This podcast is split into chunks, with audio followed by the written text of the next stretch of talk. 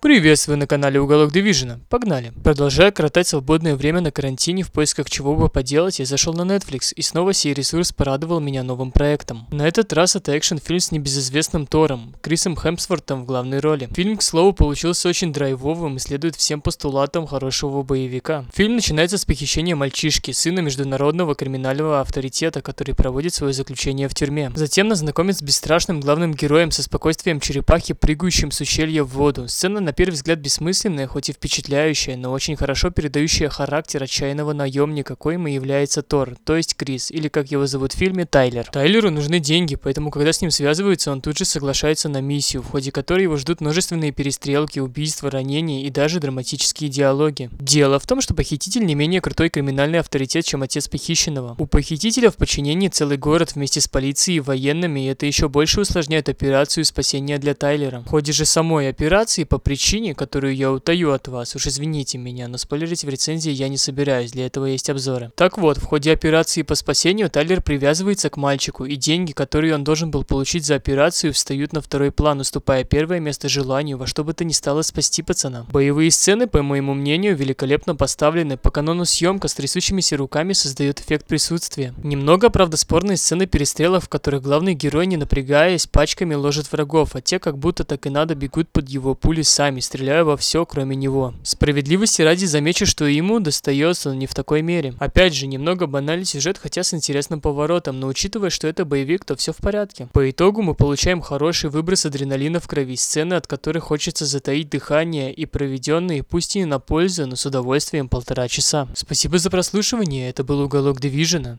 До встречи.